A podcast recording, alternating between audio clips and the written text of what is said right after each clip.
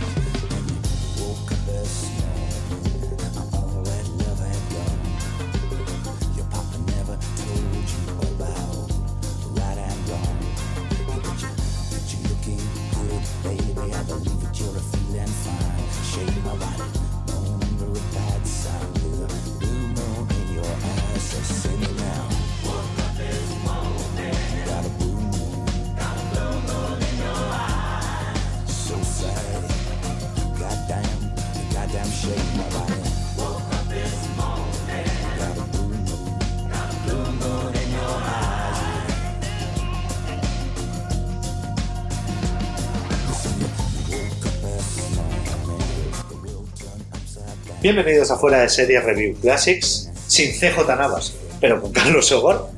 Hoy eh, vamos a hablar de una serie clásica. Como sabéis, la única condición para que una serie aparezca en Review Classics es que haga más de 10 años que ha finalizado. Hablaremos de la serie sin spoilers, salvo en el tramo final después de la sintonía, donde hablaremos de nuestros episodios o secuencias favoritas, ya que el objetivo de este podcast es que todos aquellos que habéis visto esta serie tengáis motivos y ganas para verla. Hoy vamos a hablar de una serie que con la que está cayendo y con el presidente de Estados Unidos que tenemos actualmente, creo que nunca está de más revisionar. Hoy vamos a hablar de, de West Wing, del ala oeste de la Casa Blanca, como se llamó aquí en España. Y vamos a hablar del ala oeste con Marichu Olazábal y José Juan Sánchez García. Bueno, vamos a meternos directamente en faena. Marichu, buenas noches. Buenas noches. ¿Qué tal? Bien. ¿Cuándo viste tú por primera vez el ala oeste? La, la primera vez que emitió TV2 de noche. Sí, mi padre me despertaba a la noche para ver el ala oeste, algo que ya había hecho con Doctor Alaska años antes. Entonces fingíamos que me iba a dormir para mm, aparentar delante de mi madre y a la una de la mañana me venía a buscar para ver el ala oeste. O sea, ya apuntando maneras. Bueno, vamos con nuestro segundo invitado, eh, José Juan Sánchez García J. ¿Cuándo fue la primera vez que viste el ala oeste? Pues no recuerdo muy bien cuándo fue la. O sea, no recuerdo la fecha exacta. Yo llegué a, The West Wing, al ala este, porque en ese momento me gustaba mucho la política y estaba siguiéndolo mucho y discutía mucho sobre ella. Y me imagino de cómo se llegan a esas cosas. No sabes muy bien cómo, pero de pronto descubres esta serie tan maravillosa y bueno, y, y te quedas a verla. Creo que sería sobre la quinta temporada, cuando empecé a verla. Cuando empecé a verla. Porque recuerdo cuando salió el último capítulo, que sé hasta dónde lo vi. Cuando estaban emitiendo la quinta temporada aquí en España, ¿no? Sí, seguro. Sí, porque estaba, la veía. Es una serie que, que hay que verla doblada por la velocidad que van. Entonces, recuerdo, yo recuerdo haberme la visto entero y ver el último capítulo. Yo creo que eso, eso sería una de las primeras cosas que podríamos eh, recomendar ya o decir ya. Y es que el ala oeste es una serie que se puede ver doblada. Es más, yo creo que la primera vez que la ves casi se disfruta más si la ves doblada. ¿no? ¿Tú qué crees, Marichu? Sí, tiene, tiene dos cosas. Es que yo creo que tiene un muy buen doblaje. Y la segunda es que es una de las primeras series en las que muchas de las escenas transcurren mientras caminan. De un sitio a otro pasan muchas cosas cruzadas. Verla en versión original sin mucho dominio del inglés, pues era un poco locura, ¿eh? Sí, yo, reconozco que en parte también por, la, la manía esta que tienen los ingleses de grabar con sonido ambiente y que, claro, lo que tú dices, cuando van andando eh, no se escucha igual de bien la pronunciación que cuando, por ejemplo, está, está doblado. Entonces, yo sí que esta es de las pocas series que, que casi que recomendaría la primera vez ver doblada. Yo reconozco que el, la primera vez que vi de West Wing, pues yo creo que, que sería un poco como vosotros. Cuando la estaban haciendo aquí, yo creo que fue en la segunda o la tercera temporada, pillé capítulos sueltos y estuve viéndolo, pero también tengo que confesar una cosa. Yo a mí no me gusta de West Wing. Shame on you. Marichu, eh, ¿qué es lo que más recuerdas? ¿Qué es, ¿Cuál es el pozo más profundo que te dejó el ala oeste? A mí, de entrada, yo creo que es la primera serie que vi, series que reconocía que era seria y adulta, pero que me reía mucho. Y la otra, que yo no lo puedo evitar, a mí desde el principio me despertaron cariño. Son personajes que consiguen caerme bien y desearles que les pasen cosas buenas. Entonces es lo que hace que al final sea una serie a la que recurro, porque es, bueno, es muy lugar seguro. Va- vamos, a, vamos a confesar una cosa. Ahora que estamos en plan confesiones, ¿vale? Eh, Marichu, ¿cuántas veces has visto el ala oeste de la Casa Blanca? El otro día cuando me pasaste el guion hice la cuenta y tengo constancia de haberlo visto, o sea, de ir ahora por la décima vez. La décima vez de una serie que tiene siete temporadas. O sea, Sí. luego, luego decimos que si, la vi- que si no nos da la vida para ver series y tal, normal. que normal. Pero bueno, Sí. Jota, Pero es una serie, es una serie que se ve. Yo la, yo la he visto tres veces Ve- también. Es que, eh, lo- a ver, lo bueno que tienen unos diálogos tan perfectos es que son diálogos que puedes ver muchas veces y siempre te fijas en cosas distintas. Sí, notas a un señor que está de fondo que no sale andando hasta que no pasa la cámara, cosas así, que son muy divertidas. O sea, es una serie, es una serie para estar porque es una serie donde, de- en un mundo que te gustaría vivir. Exacto, es eso, sí. También, de todos modos, yo creo que es una serie en la que no, o sea, no es Lost. No pasa nada si no ves la última temporada. No, no es una serie finalista. No pasa nada si no la has visto entera. Hombre, sí, te estás perdiendo una cosa fantástica, pero qu- quiero decir que es que no te quedas a medias en realidad, que es, es yo, yo creo que es la, la cosa por, por la que es un lugar confortable, porque en el fondo, si empiezas a ver por el capítulo de la mitad de la tercera temporada, mm, tardarás un ratito en entender qué les pasa a los personajes, pero no te has perdido nada sustancial. Y sobre todo muy pegado a la actualidad, porque toca temas de actualidad eh, en la serie y cómo a Sorkin, que es en su, en su manera de ver las cosas, le hubiera gustado que se trataran. Y porque en la, en la mayoría de los. Digo que, en la mayoría de los capítulos eh, hay una cosa y es que lo que te explican es un mecanismo en cada capítulo o un caso concreto real en cada. Y, y posiblemente, si me cambiaran esos personajes por otros, pues me daría penita porque me los quiero. Pero en esencia, cada capítulo lo que te está explicando es un mecanismo, ¿no? Un, pues yo que sé, que, que supone una operación militar, eh, que, que es el obstruccionismo, que. Entonces, puedes ver un capítulo descontextualizado porque independientemente de las tramas internas de los personajes y de que los personajes evolucionen, lo que Sorkin te está explicando es un mecanismo de política. Punto. Claro, yo una de las cosas, y luego lo tenía, lo tenía apuntado en la escaleta para, comentar un poco más adelante, pero aprovechando que, que ha salido ahora el tema, lo comento ya, es que realmente el ala oeste de la Casa Blanca no es una serie que vaya de Estados Unidos, es una serie que va de la Casa Blanca. Es decir, eh, podría, podría ser cualquier eh, despacho de gobierno de cualquier presidente del mundo y se encontraría con situaciones similares. Es decir, son las situaciones del día a día con las que tiene que lidiar un presidente. Luego sí que es cierto que se hace un poco más de énfasis con el tema de las elecciones, en cómo funciona el tema de las elecciones en Estados Unidos o cómo funcionan ciertos mecanismos regulatorios de Estados Unidos. Pero en la gran mayoría de la serie, de lo que trata es de personas que tienen que tomar decisiones en base a información Sí. a ver, vamos a meternos ya un poco con el tema del contexto. Sabéis que siempre eh, en Review Classes nos gusta hablar de- del contexto de la serie y como no vamos a empezar hablando pues de, de Aaron Sorkin, que es el creador de esta serie hasta la cuarta temporada. Luego se quedó ahí un poco, dio un paso atrás y dejó que, que otros la, la llevaran adelante. Pero vamos, eh, Aaron Sorkin venía de escribir eh, The American President, que es una película que aquí en España se llamó eh, El Presidente y Miss Wade, que a mí particularmente, yo no sé vosotros, ¿qué, qué os parece esta película? ¿La habéis visto? Sí, la- la- yo la vi hace poco y, y se nota.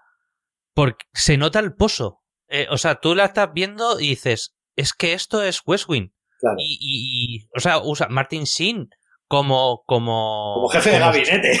como jefe de gabinete cuando después estará como, como como presidente.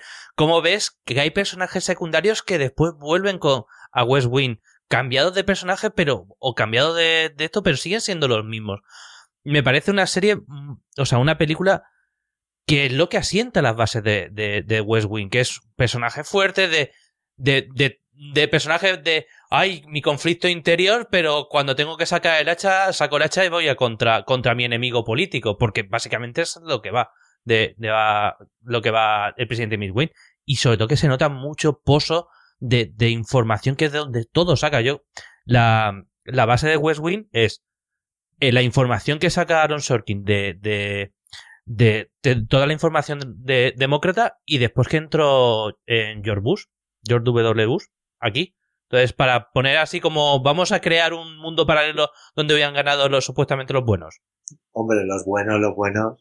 A ti te duele decir eso, los buenos, ¿eh? con los demócratas. Oye, Marichu, ¿tú has visto Sí, no. el, el presidente Miss Wayne?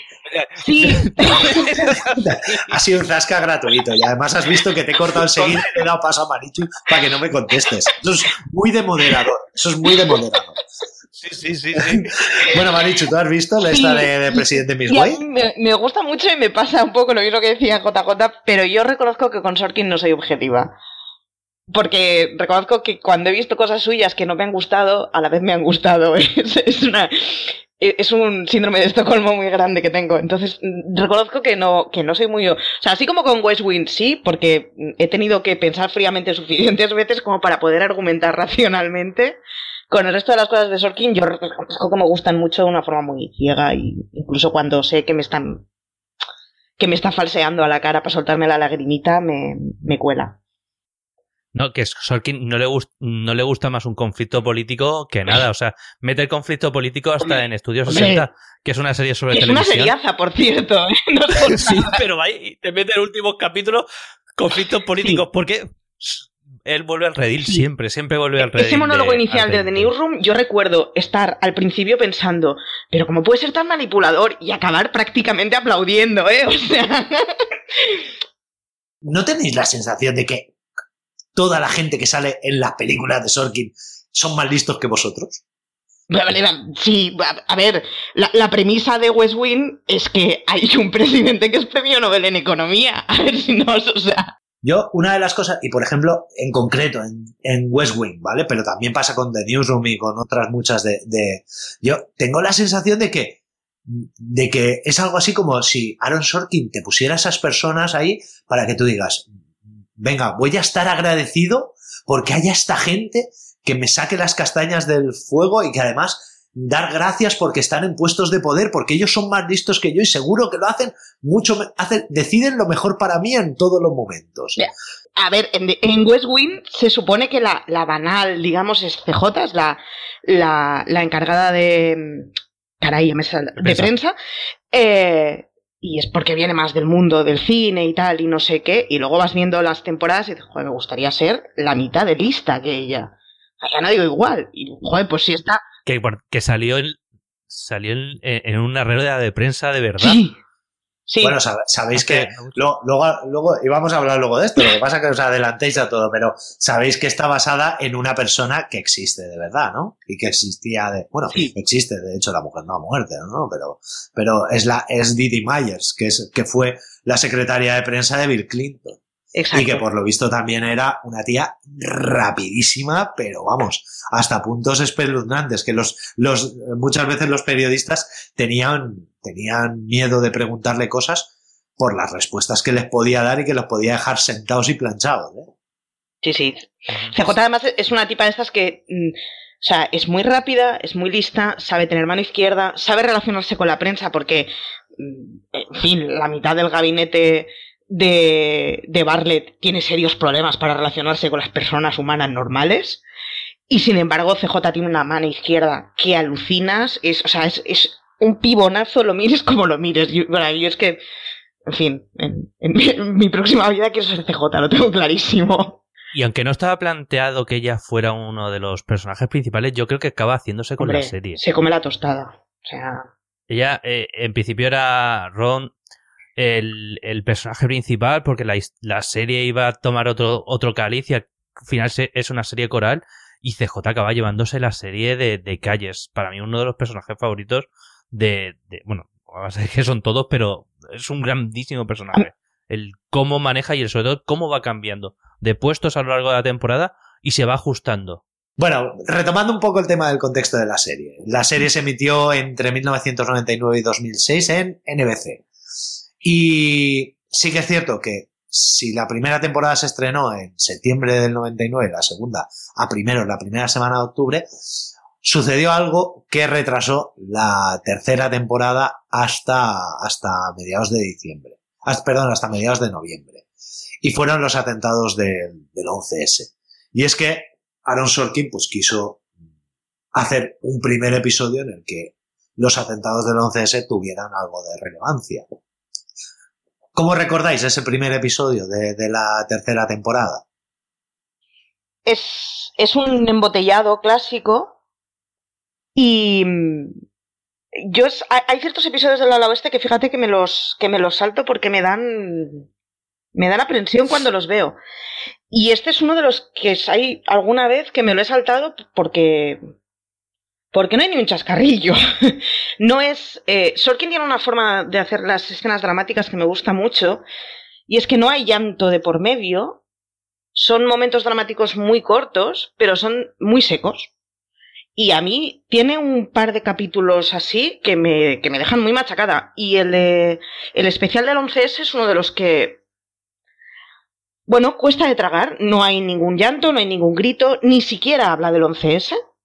No, no, ha- o sea, no apuesta, o sea, no, no estira el tirón que tendría el tema. Y sin embargo, pues es un capítulo sobre la sociedad occidental cómo percibe mucho el terrorismo, muy duro. Me gusta mucho, ¿eh? Pero a veces no, pues me cuesta. Jota, ¿cómo, ¿cómo viviste tú la primera vez que viste ese episodio? No lo he podido verlo. Ah, ¿no has podido? Ah, vale. Me, me, me ocurre como, como, como ha dicho Martichus, dice, hay capítulos que son muy duros y este es uno de ellos. Y este es uno de que no sé por qué siempre me ha dado mucha cosa entrar al capítulo. Me ha, me ha mm, por, por lo que, por todo lo que conlleva, me ha dado mucha, siempre me ha dado mucha, mucho respeto ese capítulo y me han dicho que es un capítulo espectacular, que eso, no he podido. Yo creo, So- Sorkin, o sea, el ala oeste tiene un par de capítulos así que son muy duros y muy crudos, de los que no van a sacar lágrima, que pff, hay que verlo un día con buen humor. Y, y yo el de la el del 11 se lo recomendaría, incluso si no se ve la serie, pero bueno, en un día que que estés con predisposición a ver algo que es crudo. Yo lo que sí es cierto es que ese episodio, primero, como no está dentro del, del resto de la serie, como ha dicho Maricho, es un embotellado, yo eh, es el típico episodio que recomendaría ver después de que haya acabado la serie. Porque Sí. a mí me pasa un poco como a ti, es decir, ese capítulo me estropea lo que es el ala oeste. Es decir, el ala oeste es, como tú dices, un humor sutil pero que está ahí siempre presente, es decir, en cualquier momento te puedes esbozar una sonrisa, que además los personajes eh, intentan hacer cotidiano algo que es particularmente intenso, es decir, a ver, estamos hablando de el presidente del mundo, del presidente de Estados Unidos, estamos hablando de política eh, internacional que a veces es muy complicada y muy dura. Ahora luego hablaremos de ello y de cómo salva Aaron Sorkin, para mi parecer, perfectamente el tema de la, de la política, ¿de acuerdo? Pero eh, eh, es una serie que intenta ser amable y que intenta que te encariñes con los personajes y sobre todo que los personajes no se vean destrozados por esas situaciones que tienen que sufrir muchas veces y por esas decisiones que tienen que tomar. Y sin embargo, este capítulo no es así. Es un, es un capítulo además en el que a Toby le, dan mucho papel, que Toby es una persona, su, su exmujer lo define como eres una persona triste. Y es, es un tío que, que hablando es, es muy pesimista. Y entonces, explicarte un tema que es tan duro, que tiene de fondo un, un, unos argumentos tan duros por una persona que ya de por sí pues tiene cierto cariz tristón, pues, pues es fastidioso de digerir. El ala oeste, por seguir un poco con el tema del contexto, eh, se moja y no vamos a negar que se moja directamente en conflictos y un poco como ha dicho J antes y cuando hemos hecho la broma, eh, Aaron Sorkin es muy demócrata y es muy de meterse en política en cualquier momento, pero además se moja de una forma muy, muy eh, inteligente que es sin generar tensiones. Sí que hablan de personajes y de países actuales, hablan de Alemania, hablan de Inglaterra, hablan de Palestina, de, de Bin Laden, de Fidel Castro, pero solamente cuando eh, es para contextualizar una conversación. En cambio, cuando hay que meter un elemento político en la trama, es decir, cuando hay que meter, por ejemplo, tema de terrorismo, cuando hay que meter tema de genocidio, cuando hay que meter tema de, de, el, la, el tema nuclear, por ejemplo, o el tema de los atentados en una universidad, para eso se inventan situaciones ficticias. Precisamente para que nadie se vea directamente violentado por eso. Pero, pero sí que mola mucho porque sí que habla de, de tema. Incluso llega a meterse con Palestina y con Israel, que es la- creo que el único conflicto que trata de forma tan directa que le dedican seis o siete capítulos. Sí, los, los primeros de la sexta, al al final conflicto de la. Palestina. Israel. Y otra cosa, y es que Aaron Sorkin, aparte de usar siempre a, a otros o países inventados para eh, hablar de conflicto, trae a gente del mundo real a su serie. Él trae gente del mundo real a, a tocar en su serie, a hablar en su serie. No sé si ha llegado a ver hasta políticos y, pero ha habido músicas, ha habido un montón de gente que ha aparecido por su serie siendo ellos mismos. Aprovecho para decir, por cierto, que en el capítulo, por ejemplo, de Kundun, hay uno de los mm, personajes secundarios que solo aparece en ese capítulo, que es un papelón, el que hace de presidente, que es una cosa a mí que me encanta de esta serie. Y es que tienes personajes que salen en un solo capítulo y que es un papel. Yo quiero una serie de ese hombre. O sea, es impresionante. O sea, las intervenciones que tiene el tipo, desde luego las líneas son escritas de, de acabar con lagrimones un par de ellas. Y es una cosa que hace mucho en el ala oeste, el aprovechar un tema para sacarte un secundario que sale en ese momento y no volverá a salir. El señor Willis de Ohio es otro capitulazo por lo mismo. Hay varios así que dices, es que solo por este papel de secundario, este capítulo valió la pena. Y es gente que no vuelve a aparecer. No, la verdad es que sí que hay mucha gente que merecería como mínimo un, un, un spin-off en una miniserie para desarrollar más la trama de o cómo llega alguien a esa situación o qué es lo que pasa después de esa situación. Sí. Creo que eso sería, sería interesante. Bueno, vamos a aprovechar, ahora que ya hemos acabado con el tema del contexto y antes de meternos con los personajes, vamos a aprovechar para, para sacar el sombrero, la guitarra, ponernos a la puerta de la catedral, a ver si conseguimos recaudar algo. Y, vamos a empezar, voy a empezar por preguntarte, Jota, ¿tú sabes lo que es el club fuera de series? No, pero estaría interesantísimo de, de poder saberlo. Marichu, ¿tú sabes lo que es el club fuera de series? No, pero he pedido preventivamente un carnet. Ya. No, no sabéis, ni siquiera os habéis inscrito. A ver, lo primero que tenéis que hacer, tenéis que entrar en club.fueradeseries.com y poner vuestro email ahí para que os manden la información. ¿De acuerdo?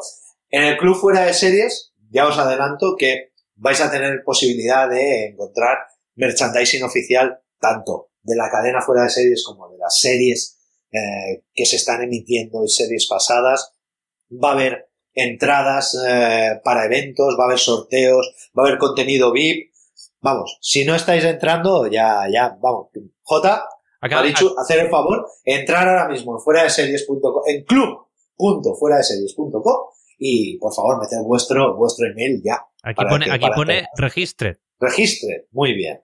Puedes ayudar también a fuera de series entrando en cualquiera de las tiendas afiliadas y comprando a través de los enlaces de afiliados. Por ejemplo, si entras en Amazon y pones fuera de series punto- amazon.fueradeseries.com, te redirigirá directamente a la web de Amazon y todo lo que compres, pues a nosotros nos dará una comisión. Lo mismo sucede si entras en la FNAC o entras en la Casa del Libro. Para eso, simplemente entra en fuera de series.com barra tiendas afiliadas y ahí tendrás toda la información. Además, puedes publicitarte en fuera de series. Si tienes una empresa o, te dedicas a algo, tu jefe, trabajas para alguien que, que le gusten las series o a ti te gustan las series y tienes cierta influencia con tu jefe, puedes decirle a tu jefe, oye, vamos a, vamos a publicitarnos en fuera de series. que eso siempre nos va a dar relevancia. Como mínimo sabrás que todo el mundo que te esté escuchando le van a encantar las series, con lo cual en eso se parecerá a ti. Además, te aseguramos más de 100.000 impactos mensuales. Ya hecha esta pequeña llamada a la acción, llamada, pueste este pequeño sombrero a la puerta de la catedral y por favor deme algo, vamos a pasar con los personajes principales de la serie. Y aquí sí que os voy a dejar que os explayéis, yo no voy a hablar, simplemente voy a presentar el, el personaje y vosotros lo lancéis. Sí, hay que decir que yo creo que el ala oeste puede que sea una de las series con más personajes eh, importantes, por así decirlo, o relevantes que yo conozca. ¿Tú qué opinas, Marichu? Sí, por cameos relevantes, un porrón. Por elenco habitual, un porrón. Y sobre todo por secundarios de fondo que hacen poch poch y que vas viendo constantemente, montonazo. O sea, es, es una pasada. Creo que es de recibo empezar por Mr. President. ¿Verdad, Marichu? ¿Quién es Jet Bartlett? El presidente que todos querríamos tener, para que engañarnos. Jet Bartlett es, es el señor Shin haciendo el papelón de un ex estudiante de Notre Dame, católico, demócrata, obviamente, premio Nobel en economía y además relumio en general, porque al final da igual que le hablen de astrología, de parques naturales, de sabe de todo. Yo diría que es un tío listo, ¿eh? Muy listo, muy listo. Y además es un tío que sabe que es listo. Hay una escena muy buena en la que da muchas eh, citas económicas de hace 20, 30 años, muy detalladas, y cuando acaba la, cuando acaba la, la reunión, Leo McGarry, su mano derecha, eh, le pregunta, ¿pero cómo puedes recordar esas fechas? Le mira y dice, ah, pero eran verdad. O sea, es listo, lo sabe y sabe que sabe más que los demás. De todas formas, hay veces, Jota, tú que, tú que con eso sí que lo hemos hablado a veces, con, con otra serie, ¿no te, da, ¿no te da la sensación de que hay veces que cuando termina de hablar va a decir, Denny Craig? Yo le tengo que decir que Jeff Barley es posiblemente el, el personaje, bueno, eh, Martin Sheen es el personaje, la persona que más años ha hecho de, de presidente de Estados Unidos. Porque ha salido, ha salido siete años en la, el ala este de la Casa Blanca. Películas que ha hecho de presidente, tres o cuatro. O sea, es el, es el señor que se ha ganado la presidencia de Estados Unidos de, de, por derecho propio. Yo, de hecho, creo que, que sería, a lo mejor sería hasta mejor presidente que Trump si se lo propusiera. Eso, eso sí. ¿Cómo que a lo mejor? seguramente, seguramente, sí. No, pero, pero es un, es, es un tío con mucha gracia porque tiene, tiene la gracia que decía Marticho al principio de, de justa, pero, pero, pero potente. En el momento de decir, bueno, voy a preparar hoy mi famoso, mis famosos mm, chile. Y la gente está así mirándose de un lado para otro. A ver, señores, voy a preparar mis famosos chiles. Por favor, miren al suelo. Ahora mírenme a mí. Oh, claro, señor presidente, muchas gracias, no sé qué, no sé cuánto. Claro que nos va a gustar. O sea, es- esos toques que tiene de, de, de, de coñas, o, o decir, dice, bueno, son. He arreglado el mundo, he, he evitado dos guerras mundiales, he, he salvado a la humanidad tres veces. ¿A alguien le apetece desayunar? Esos son conversaciones reales de, de este personaje. Es que este personaje, aparte, se pone la chaqueta como nadie. Es fantástico como siendo el tipo más listo del occidente cristiano. Sin embargo, siempre tiene a dos secretarias que le vacilan. Sí. O sea, las dos secretarias que tiene son señoras mayores que él, que por edad podrían ser prácticamente su madre, con unos arrestos de narices y que le tratan con muy, o sea, mucho cariño, mucho respeto y muy, será usted el presidente de Estados Unidos, pero mire, a mí no me ande con tonterías. Y le pegan unos zascas. Y una- tiene, es una serie que tiene ciertos momentos así de, de risa distendida, que, es, mm, que, que yo creo que al, al personaje de Bartlett le favorece mucho para que no sea un personaje que te caiga mal. Porque es demasiado Sí, yo, yo creo que están, están puestas para eso. De hecho, eh, tanto en el ala oeste como en The Newsroom, como en Estudio 60, to- todas las series de Aaron Sorkin, yo creo que eh, fuerza situaciones en las que el, el propio protagonista no, se, no es que se ridiculice, pero sí queda por debajo de lo que normalmente eh, haría, única y exclusivamente para que no, para que no te caiga mal. Vamos a pasar también con la primera dama, J. ¿Qué nos puedes contar de, Abigail, de Abigail Bartlett? Abigail es la persona, es la, la mano, bueno, la mano derecha, la, la compañera sentimental de, de quien está ahí en, en, todo lo, en todos los momentos, quien tiene su propio código de, bueno, si tiene barbacoa es que tiene tal, es tema graciosillos, pero no es un personaje, es un personaje que, que está, pero tampoco es, tiene tanto peso, sí que tiene de vez en cuando, eh, le mete mucha caña a Jeb, pero sale, no sale tantas veces como otros personajes. Es un personaje secundario. Dentro de los secundarios de todo su elenco es uno de los más secundarios, siendo a priori uno de los más importantes para, para Jeb, que es su, es su esposa, es su mujer. Sin embargo, digo, yo creo que tiene una cosa que es, que es muy cañera, y es que Abigail Barlett es una médica con una carrera profesional muy buena, que tiene que dejar su trabajo para ser la primera. Y hay un momento muy clave en el que se plantea el, yo he dejado una carrera profesional para estar a tu lado, tengo que volver a tener sentido como mujer productiva más allá y voy a empezar a no tomar decisiones políticas, pero a ser una primera dama que, tenga, bueno, cartera política propia, como, de hecho, como era Michelle Obama. Tiene, eh, pese a que es una tipa que sale poco, tiene ciertas cosas de, de carácter de, de, bueno, de cómo se compatibiliza estar a la derecha del hombre más poderoso del mundo con, con bueno, con, ser una persona productiva y, y, ostras, que haga más cosas que salir en la fotografía cambiándose de trajes, ¿no? Sí, yo creo que además pasa una cosa, y es que cumple una función, y es, primero, que al lado del presidente no puede haber una cualquiera, es un pedazo de mujer buenísima en todo, y luego cumple otra función al final, que es bueno, lo dejaremos, es que si no va a ser un pequeño spoiler, pero lo dejaremos en que siempre, siempre es bueno tener un médico cerca. Sí. He visto por dónde has ido. bueno, vamos a seguir con, con, el jefe de gabinete, con Leo McGarry. Eh, Marichu, ¿qué nos puedes contar de Leo McGarry? Que es posible que, que, que, te caiga un poquito mal hasta la sexta temporada. Yo creo que es, es una persona que es, es el jefe de gabinete, tiene que ser una persona muy estricta, es el intermediario entre todos los trabajadores de la Casa Blanca y los más cercanos eh, del ala oeste y el presidente de Estados Unidos, le toca hacer un papel de poli malo muchas veces. Y hay un momento en el que yo creo que explican muy bien el le toca hacer un papel de poli malo. Es un hijo de irlandés, lo que decías tú antes de al final, se cuida mucho con representar a todo el mundo, que, que hacen muchas veces referencia, bueno, a el prototipo de caracteres que se suelen hablar de, rasgos de la inmigración irlandesa en Estados Unidos. Y, y, es un tío muy duro, muy serio. Y yo, ya te digo, yo creo que, que, en el momento en que entiendes lo jorobado que tiene que ser una posición así, le perdonas esos momentos en que decías, tío, te has pasado cuatro pueblos.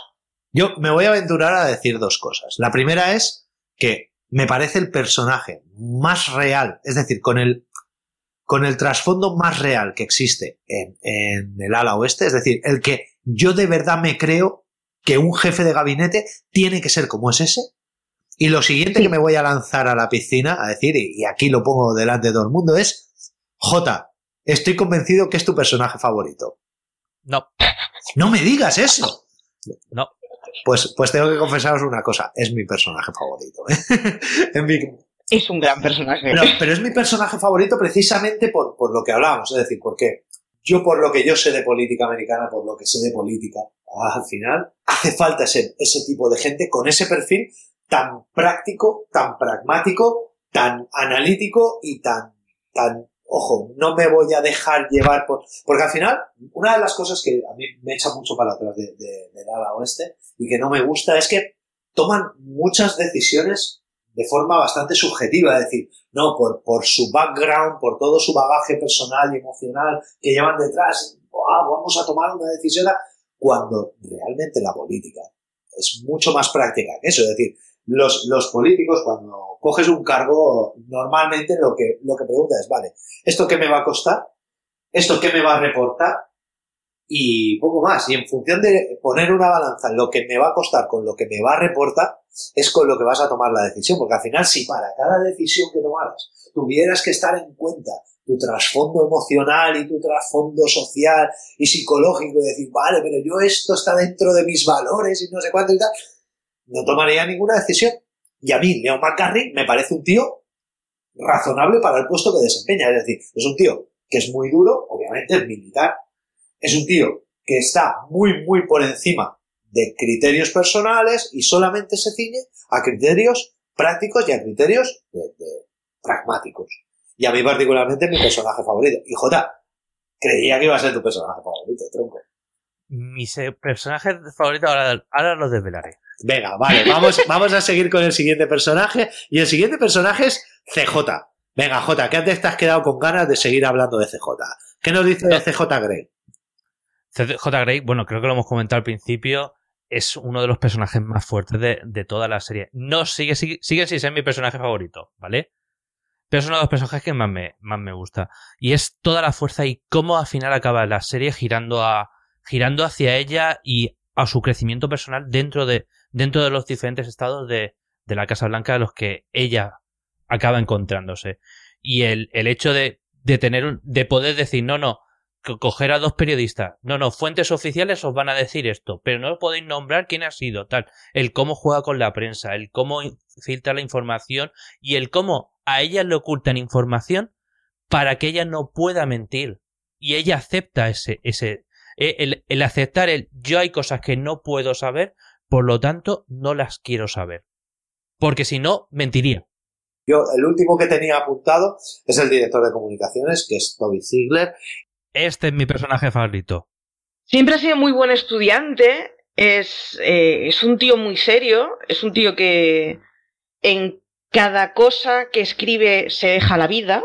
Hay un capítulo muy bueno de él con su ayudante, que es Sam, que es Rob Lowe, eh, eh, escribiendo una carta de felicitación de cumpleaños del ayudante de un secretario, que dice una cosa sin, sin sentido, y, y se deja la vida en eso tiene que ser perfecto. Es muy intensito, y es muy pesimista, pero sin embargo hace que, en un contrapunto en donde hay ciertos personajes que son mucho más risueños y mucho más despreocupados, como por ejemplo Josh Lehman, que es, que es un gran amigo suyo, que es, digamos, el que está por debajo de Leo McGarry en, en, el organigrama, eh, me parece que es un contrapunto muy bueno. Y me parece que además, siendo el tío que escribe los discursos para el presidente de Estados Unidos, me parece que está muy bien que sea un tío que, que bueno, que al final habla de, del fondo y de la forma con mucha autoexigencia, eh, molestándole que el presidente le cambie hasta una coma, porque si esa coma estaba ahí era por algo, me parece que es una cosa que, o sea, a mí me pasa mucho viendo política española real, el pensar, ojalá hubiera un Toby Sigler por aquí, la verdad. la razón por la que Toby Sigler me gusta tanto es por la razón de estado que él tiene. Él tiene, él es, creo que es del personaje que más tiene en cuenta lo que significa un Estado y una democracia y tal. Es el, el que dice, por delante tuya es el, que, el único que le dice al presidente y es una de mis es el único que dice al presidente, dice no y, y, y, no porque esto no es así. Y, se monta unos pifostios detrás espectaculares, pero es el que tiene más, más razón de Estado, el que el que más demócrata o democráticamente radical es, porque tiene, llega hasta las últimas consecuencias. Y es un personaje que cambia durante la serie de manera totalmente apabullante, de ser uno de los que más altos está, le cambian el puesto y ves cómo se descoloca totalmente de no saber en, o sea, no saber cómo hacer las cosas. Y, es un cambio muy, muy bueno.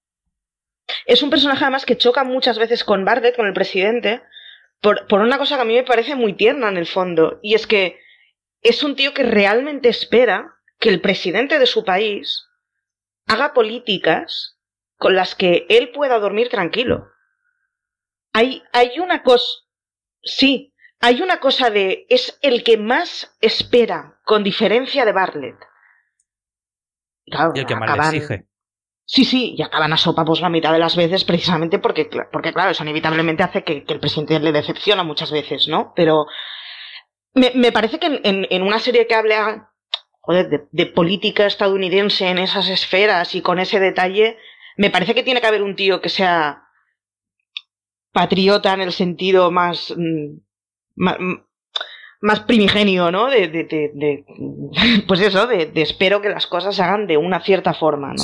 Pero fíjate, siendo patriota, yo, yo por ejemplo me pasa una cosa, y es que yo lo veo básicamente como el contrapunto de Leo McCartney. Es decir, Leo McCartney es un tío pragmático que entiende perfectamente de qué va la política. Es decir, hay veces que quien es hoy tu enemigo, mañana tiene que ser tu compañero del alma, y hay veces que tienes que romper ciertas normas o ciertas...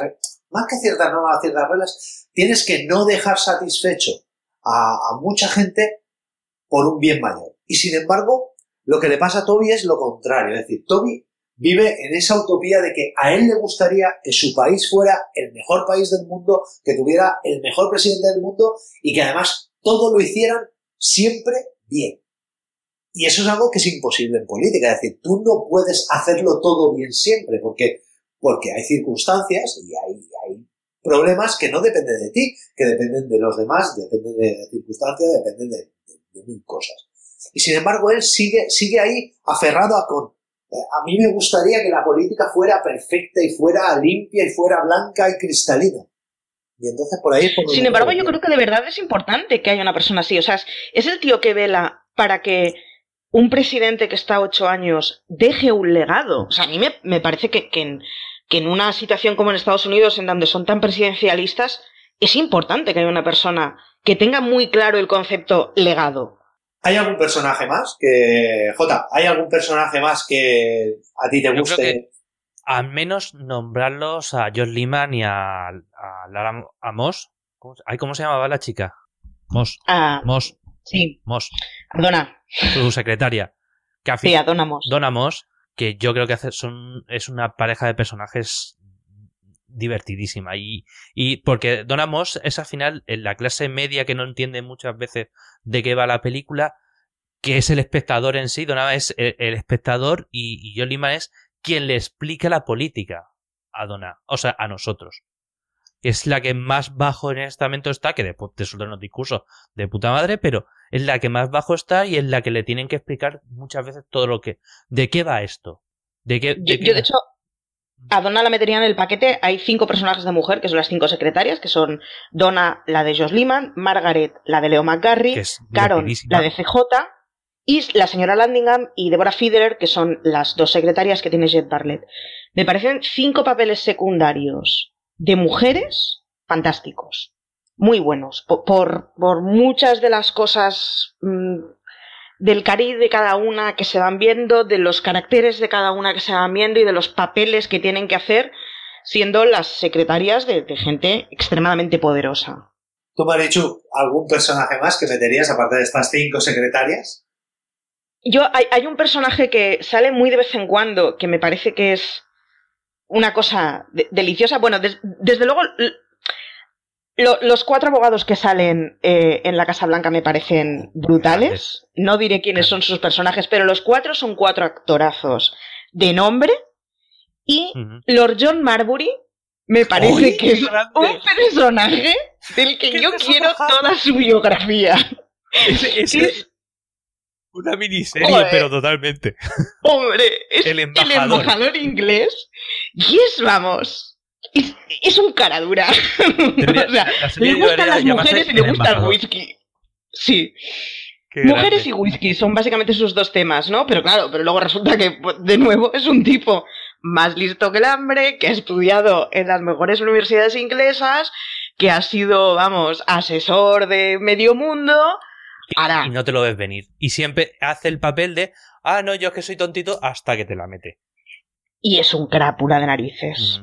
Y tiene, tiene diálogos muy bonitas, o sea, muy graciosos. A Leo McGarry, por defecto, siempre para vacilarle, Leo McGarry, el segundo, mm, la segunda persona más poderosa en Estados Unidos, le trata siempre de mayordomo. Entonces, ver cómo le llama Gerald con acento inglés y tratándole de mayordomo y pedirle un café a Leo McGarry es, pues eso, las diez veces yo me, me, me- me descojono siempre que le veo. No, es, es un personaje, no me acordaba de él. Vamos a, antes de empezar con la zona de spoilers, Eh, ¿Alguna anécdota, alguna cosa interesante que os gustaría decir antes de que pongamos la sintonía y empecemos a hablar con spoilers? Que se vea con calma, que sea una serie que se vea con mucha tranquilidad, es, son capítulos densos, pero que se vean con calma, que se disfruten y que se vayan aprovechando eso, todos esos cameos que se van haciendo relevantes, todos esos secundarios que, que, tienen mucho pozo y que se mire con cariño. Me parece que es una serie que tiene una cosa que es fantástica y es que hay muchas series en que a los personajes les pasan cosas y entonces cambian. La caricatura es Harry Potter, en donde ves una línea escrita en donde dice y a partir de entonces a Harry Potter. No.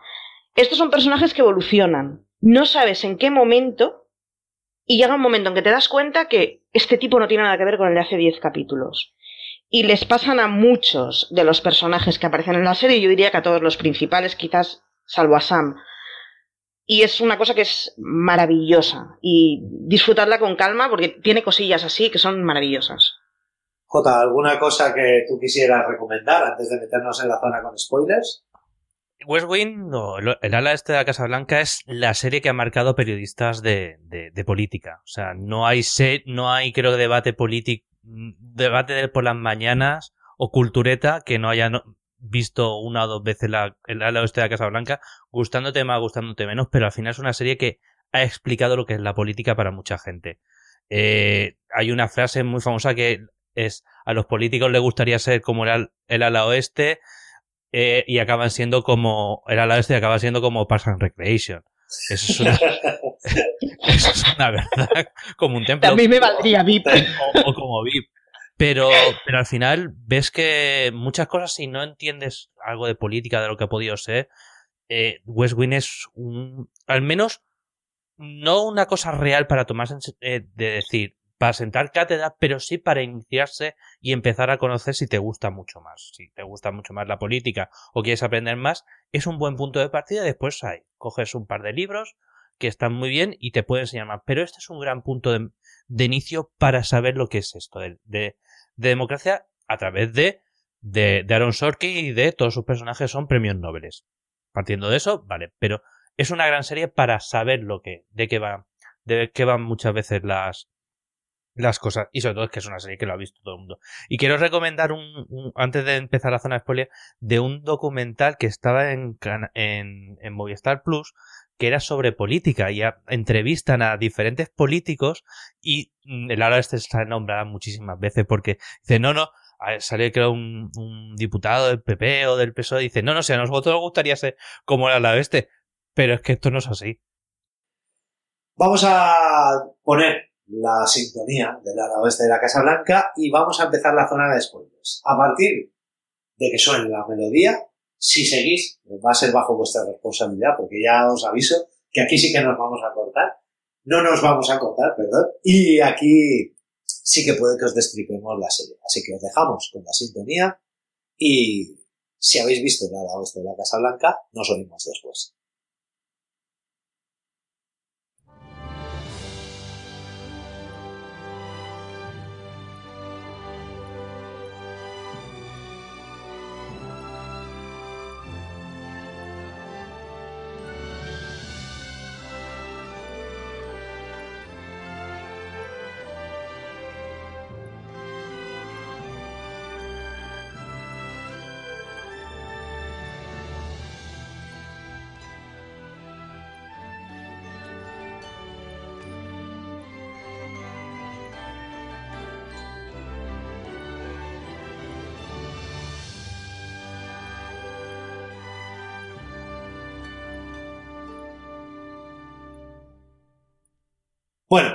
Esta es la sintonía nada de este. Marichu, cuéntame, ¿cuál es tu episodio imperdible? Ese episodio que te gustaría, que te gustaría recomendar a todo el mundo, o ese episodio que dices, lo recuerdo con un cariño especial.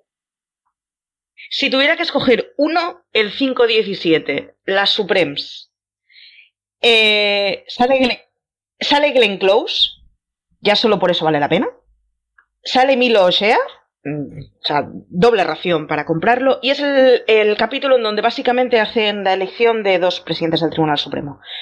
Y es increíble.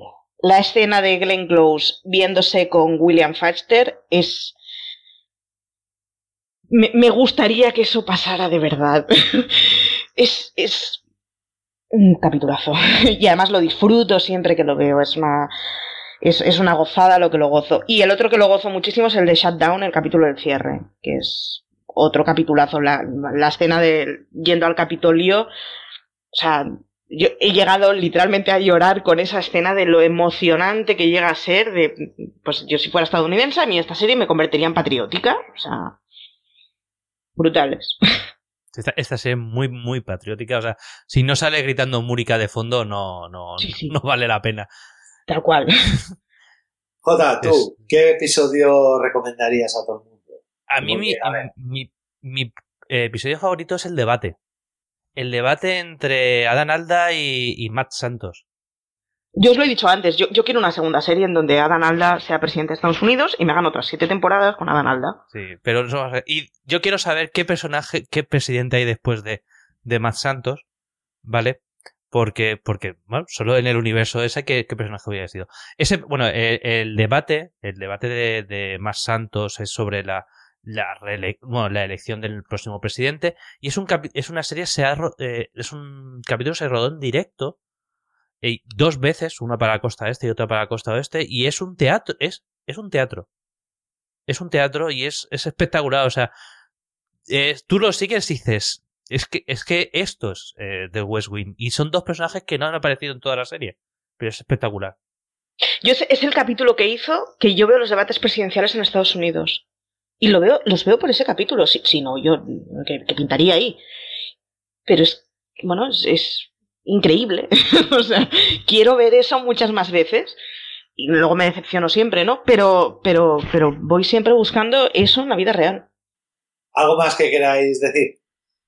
Yo tengo un momento favorito de, la serie que es, al final, bueno, es, lo comentaba, Tony para mí es el personaje más, el personaje más me gusta, sobre todo por su conciencia de democracia ultra radical, no radical, sino estricta.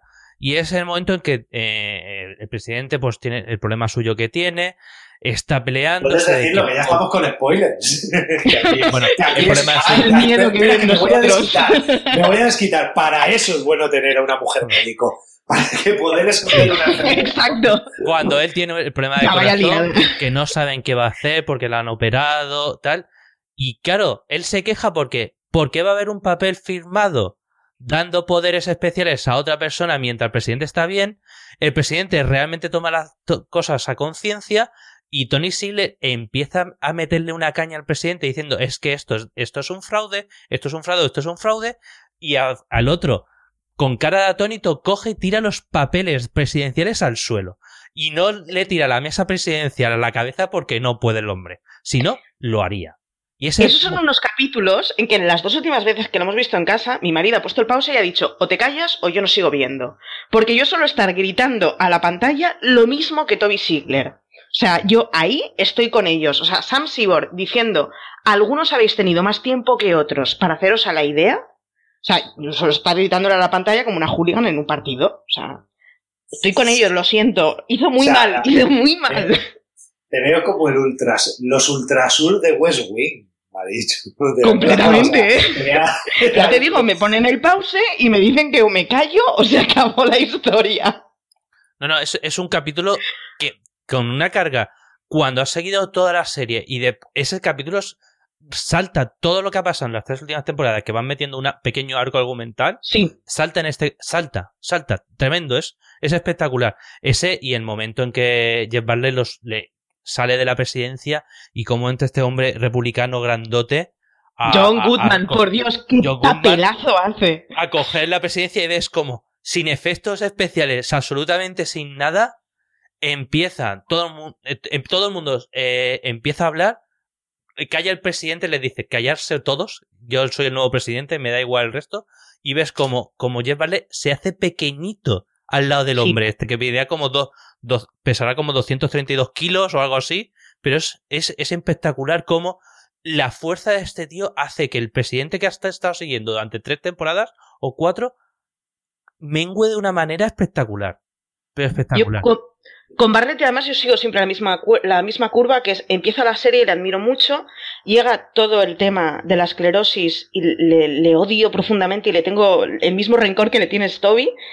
Y cuando, a partir de China, no lo puedo evitar, siento como si estuviera viendo a mi padre. Es, es un rollo, o sea, es, es un rollo de me, duele en el alma todo lo que le pasa. Y sigo, sigo siempre la misma curva ¿eh? con el personaje de Bartlett, que es, bueno, se agradece que haya un personaje que te dé cosas tan distintillas. La verdad es que, la verdad es que es una serie, como digo, ya- yo a mí no es de mis series favoritas. Cuando me siento me da rabia. Luego, luego sí que me pasa una cosa. Ahora, por ejemplo, estaba hablando con vosotros y digo, "Jo, si es que debería volver a ponerme a verla. Pero luego cuando estoy viéndola a la media, a la media hora de episodio, tengo una rabia dentro que digo, ¿qué hago yo viendo esto de los cabrones estos que se creen más listos que yo y todo? Y, y al final lo paro, pero, pero sí es cierto que es una gran serie. Una gran serie, está muy bien. Es escrita. imposible ver los últimos cinco minutos de la segunda temporada, el capítulo de dos catedrales, con, con Oh. esa escena de los Dire Straits sonando, y, y no rendir pleitesía a la serie. O, O, sea, o- el Ave María, el Ave María del final de la quinta temporada, que cuando CJ por fin encuentra a alguien, que a ver, ¿a, a quién han Sí. encontrado? Por Dios, qué pedazo de en la, actor. en la obra de la guerra de, los dos, de las dos rosas, cierto. sí, en la guerra, o sea, cómo encuentra eso y de pronto, o sea, es que, es que tiene momentos memorables, tiene momentos memorables allá donde los mires. Los capítulos de Navidad son espectaculares. El primero, el, el 1.10, que es el del In Excelsis Deo. Hay un momento del el funeral militar con la música sonando y los tres tiros que se oyen en un, en un, caray, ya me saldrá, en, un cementerio, en lo que en paralelo ves cómo van sumándose todos los personajes en la Casa Blanca, de, de lagrimones, o sea, las diez veces que lo he visto, he llorado en esa escena. Es espe- bueno, espectacular, o sea. Me están dando ganas de volver a verla. sí, sí. Hasta que Y llegues- la hasta otra que escena con la que yo me quedaría- A 10 como Marichu. Sí, sí, yo hago apología de esta serie directamente. Y la, la otra escena con la que yo me quedaría es eh, en la carrera presidencial de Santos, cuando anda Josh Liman con cuál tiene que ser el anuncio y con cosas súper demagógicas, escandalosas, que llegan portadas y con pollos disfrazados y unas cosas que son ridículas. Y coge Santos, se pone delante de una cámara y suelta un discurso del estilo del que vemos en la primera escena de The Newsroom. Y es ese momento en el que ves, vale, Santos es un tío que puede heredar el gobierno de Bartlett. O sea, es, es presidencial. Y es, es. Bueno, pues yo creo que lo vamos a dejar aquí, porque podríais estar, vosotros dos podríais estar horas y horas hablando de Sí, gracias. Sí. Eh, pero, pero creo que lo vamos a dejar aquí. Eh, para los que aún estáis escuchando esto, para que os habéis, eh, los que habéis eh, escuchado esta parte con spoilers, recordaos que podéis contactarnos en twitter.com barra fuera de series o en facebook.com barra fuera de series, o lo mejor que podéis hacer, que es entrar en fuera de series.com y visitar la página y tendréis, suscribiros a nuestra newsletter donde tendréis noticias diariamente eh, de todas las series que os gustan, incluso de las que nos gustan. Y además eh, podéis eh, suscribiros a este podcast o a cualquiera de los otros podcasts de Pastar FM a través de iTunes, de iVoox, de Spreaker, yo, de, yo creo que de, de todos los canales de podcasting que existen. Y si existe un canal que no, que, que nosotros no estemos y nos buscáis y no estamos, nos lo decís y haremos por estar. Marichu, ¿qué tal te lo has pasado? Muy bien. Hablando Sí. de West Wing, ¿cómo me lo voy a pasar? ¿Vendrás otra vez? Las que queráis. Jota, ¿qué tal te lo has pasado? Me lo he pasado genial. ¿Cómo no? Hablando, hablando de política, hablando de West Wing, como otro- y con vosotros, ¿cómo me lo voy a pasar? Muchísimas gracias por estar con nosotros, Marichu. Un abrazo. Muchas gracias, Jota, y a ti, a ver si te veo pronto. Sabes que cuando pueda me, me acercaré por tu, por tu casa. Y a todos los que estáis escuchando fuera de series Review Classics, hasta el próximo programa en el que hablaremos de Twin Peaks.